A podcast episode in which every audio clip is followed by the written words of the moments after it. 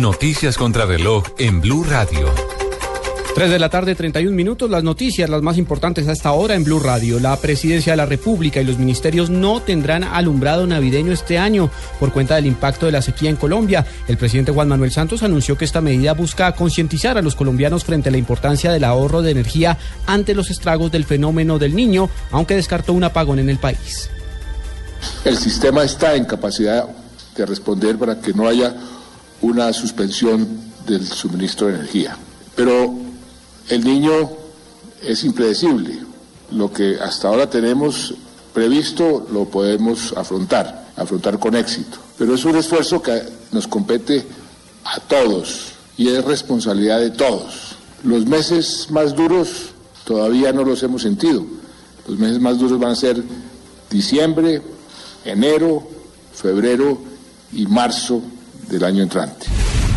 En otras noticias, tres personas perdieron la vida luego de que se presentara un deslizamiento de tierra que los dejó atrapados en una mina artesanal entre los municipios de Timbiquí y Guapi en el departamento de Cauca.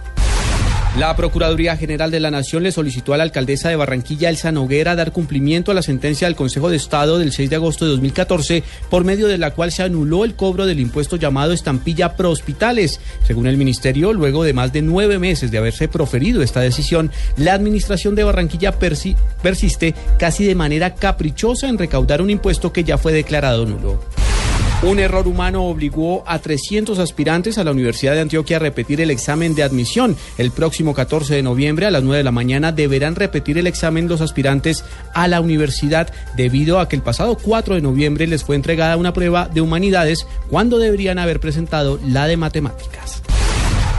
Y en información internacional, el presidente de México, Enrique Peña Nieto, reiteró que a título personal está en contra de la legalización de la marihuana porque abre el camino para el consumo de drogas mucho más dañinas, pero llamó a abrir un amplio debate que permita definir la ruta a seguir en torno a este tema.